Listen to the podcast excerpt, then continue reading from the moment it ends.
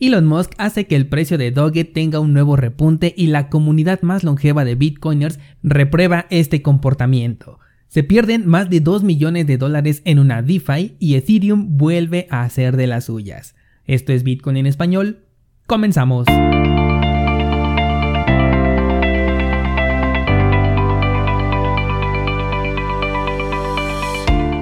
Hola, soy Daniel Vargas y esto es Bitcoin en español un lugar donde hablamos de la tecnología más revolucionaria desde la invención del Internet. ¿Crees que estoy exagerando? Ponte cómodo y déjame ser tu guía en un camino sin retorno, el camino a la descentralización.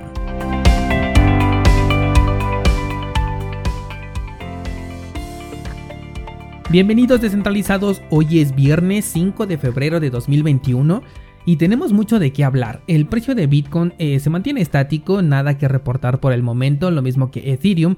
Pero esta semana, de hecho creo que desde finales de la semana pasada te advertí que Cardano podía tener un movimiento interesante. Y hoy que es viernes eh, me doy cuenta que el precio ha subido un 48% en todo lo que va de esta semana. Estoy tomando en cuenta el precio ahora sí en dólares porque es en donde vi este movimiento. Ayer te compartía en Instagram que Cardano había alcanzado ya mi punto máximo de compra y que a partir de este momento yo ya iba a dejar de comprar esta moneda. Varios descentralizados me preguntaron eh, el porqué de esta decisión y la respuesta es simplemente porque así definí mi estrategia. Muchas veces te he sugerido que definas un punto en donde vas a dejar de comprar ya sea Bitcoin o cualquier otra criptomoneda a menos que tu interés sea únicamente la acumulación de esta moneda y no tanto su apreciación en dólares. En mi caso, la inversión que tengo en Cardano todavía la estoy debatiendo. No sé si le voy a sacar beneficio en Bitcoin o si la voy a dejar ahí como una inversión que me va a generar interés en el tiempo, esto por temas de, del staking, y que posteriormente en un muy largo plazo ahora sí lo termine cambiando por Bitcoin.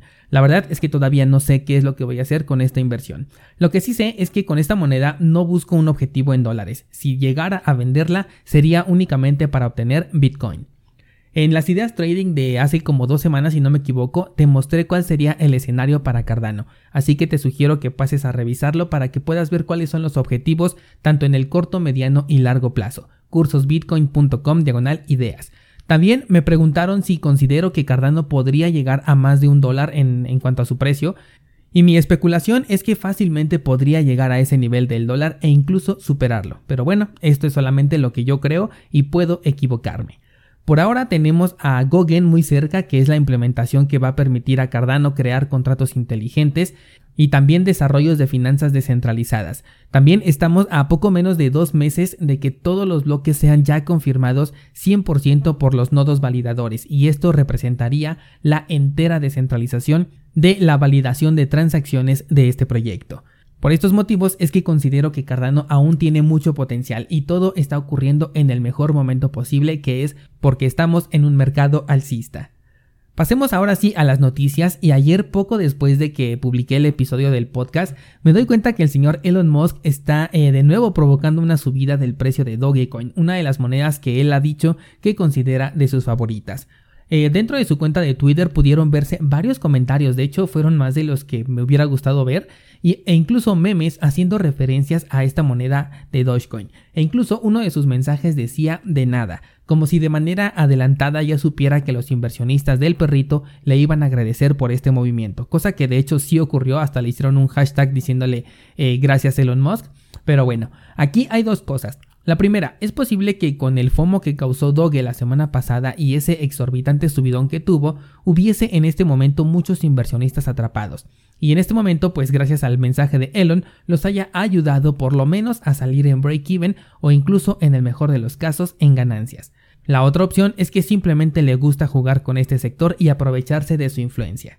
Si este fuera el caso, creo que ya está sobrepasando el nivel de lo que puedo considerar como algo sano, ya que eh, hay novatos que invierten solamente por ver a un personaje como este hablar sobre una criptomoneda. Y no importa si hablara de la moneda más basura, ellos invertirían a ciegas simplemente porque confían en esta persona o porque saben que el FOMO va a provocar que el precio de una moneda suba si esta persona lo menciona.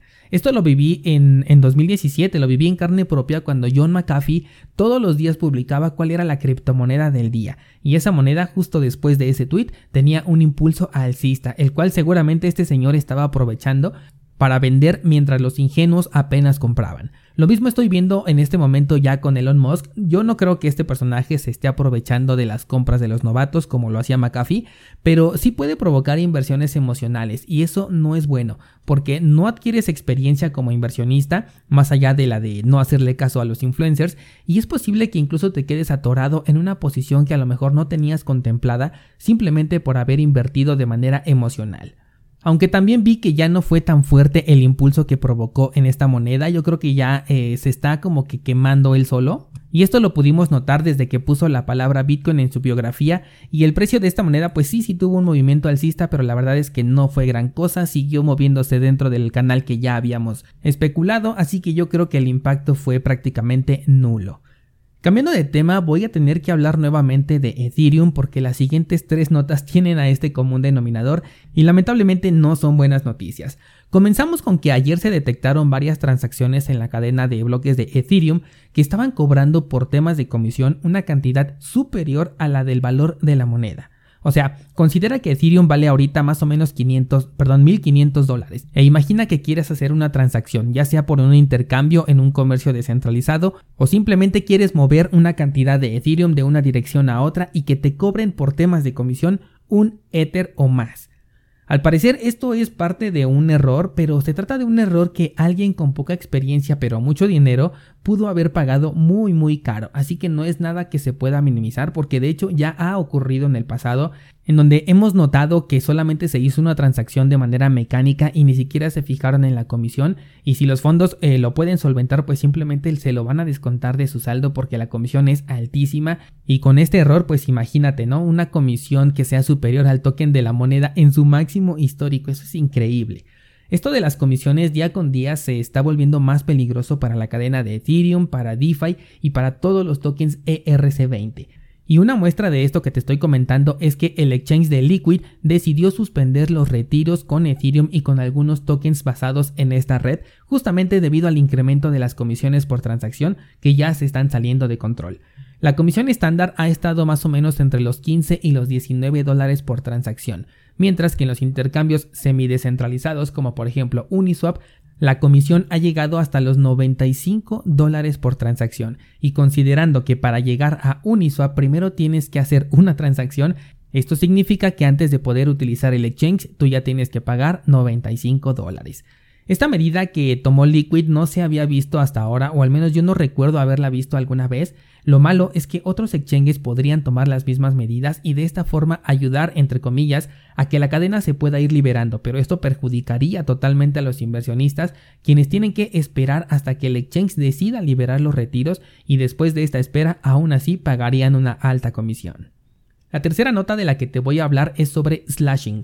El slashing es una multa que tienen que pagar aquellos nodos del contrato de Ethereum que incumplan con alguna regla. Estoy hablando del el staking de, de Ethereum, ¿de acuerdo? Bueno, pues las reglas de este contrato incluyen que ni siquiera puedes apagar tu nodo en ningún momento, o sea que para correr un nodo de Ethereum tienes que estar preparado para cortes de energía o incluso travesuras de tus hijos. Y sí, esto es real porque incluso hace unos meses ya ocurrió un slashing justamente porque un niño desconectó el nodo. En esta ocasión, 75 validadores sufrieron de este slashing por un cambio de configuración en sus nodos que no tenía ninguna intención maligna, sino únicamente incrementar la cantidad de nodos para poder obtener mejores rendimientos. Con esta acción, en lugar de obtener ganancias, lo que obtuvieron fueron pérdidas, ya que ahora tienen que cubrir un monto de 18 Ethereums, lo cual equivale a 29 mil dólares. Este nodo, por supuesto, cuenta con inversiones de diversas personas que confiaron en él para poder colocar su dinero. Han aclarado ya que van a asumir la responsabilidad y no le van a pasar a los clientes el cobro de esta multa debido a que fue un error suyo. Pero aquí lo importante descentralizado es que Ethereum con este contrato hecho en Ethereum 1.0 y que no tiene nada que ver con un desarrollo de Ethereum 2.0 no es para nada funcional. Apenas van dos meses de su salida y ya se registraron varias pérdidas. Y si te acuerdas, las ganancias las vas a poder ver hasta dentro de dos años por lo menos. Esto me hace preguntarme cuánto dinero van a generar con los errores cometidos durante los próximos dos años en puro pago de comisiones o de multas porque simplemente no pueden ni siquiera experimentar las personas que corren estos nodos.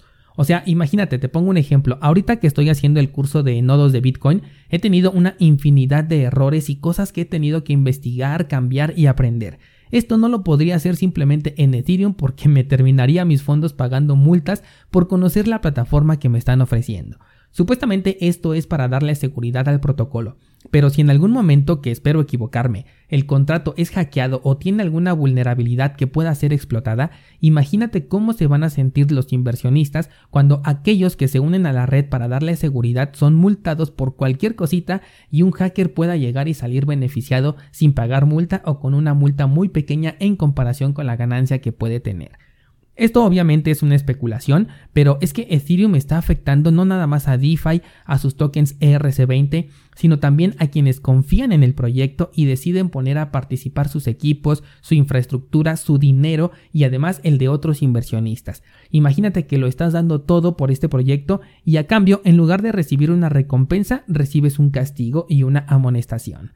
Esto afecta a quienes confían en la prueba de participación, y lo más curioso es que si en algún punto realmente Ethereum se mueve a este protocolo, van a afectar ahora a aquellos que están operando en la prueba de trabajo. O sea que Ethereum haga lo que haga siempre deja heridos en el camino.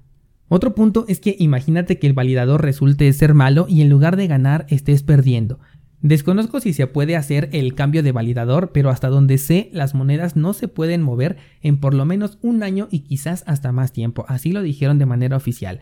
Me pongo a pensar si aquí tendrías que quedarte con el validador que te está haciendo perder dinero o en su defecto si es que sí se puede cambiar de validador, tendrías que pagar la altísima comisión por la transacción que tendrías que hacer. Por último, ya para dejar un poco en paz a Ethereum, tenemos a Yearn Finance, uno de los servicios más populares de las finanzas descentralizadas y la agricultura de rendimiento, el cual ayer fue explotado. Se robaron más de 2.8 millones de dólares. La forma en la que fue explotada la vulnerabilidad ya te la sabes de memoria descentralizado. Una vez más se trata de un préstamo flash, de esos que no requieren un colateral, o sea que no pones en riesgo nada y si todo sale bien te puedes ir como en este caso con un par de millones de dólares en la bolsa. Este tipo de vulnerabilidades son demasiado recurrentes en el sector de las finanzas descentralizadas. Ya hay varios ataques de este tipo y todos coinciden en el mismo error. Esto se pudo aprovechar porque esta semana la plataforma se actualizó y dejó abierta la puerta para realizar este ataque. Aquí quiero retomar un poco el tema del que estábamos hablando el día lunes, en donde te comenté que Bitcoin no permite realizar prácticamente ningún cambio en su protocolo.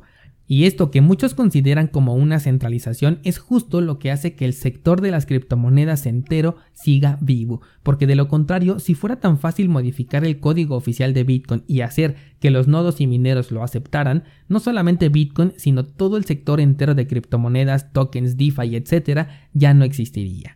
El año pasado te fui demostrando cómo cada semana había una nueva vulnerabilidad en una DeFi que era explotada y que se perdían millones de dólares. Este conteo no ha parado. DeFi es un experimento muy peligroso que por si fuera poco ni siquiera tiene un uso real que se le pueda dar más allá de especulaciones porque hasta el momento es completamente inseguro y por esa misma razón no se puede implementar en ningún lado y no tiene una utilidad real. La inversión en finanzas descentralizadas en este momento es meramente especulativa y emocional. No tiene ningún solo fundamental que la pueda soportar porque aunque saliera hoy un proyecto que realmente demostrara ser seguro, esta demostración la podría hacer solamente después de una década de estar en funcionamiento sin tener un solo error en su ejecución. Algo que por ejemplo podemos encontrar en Bitcoin.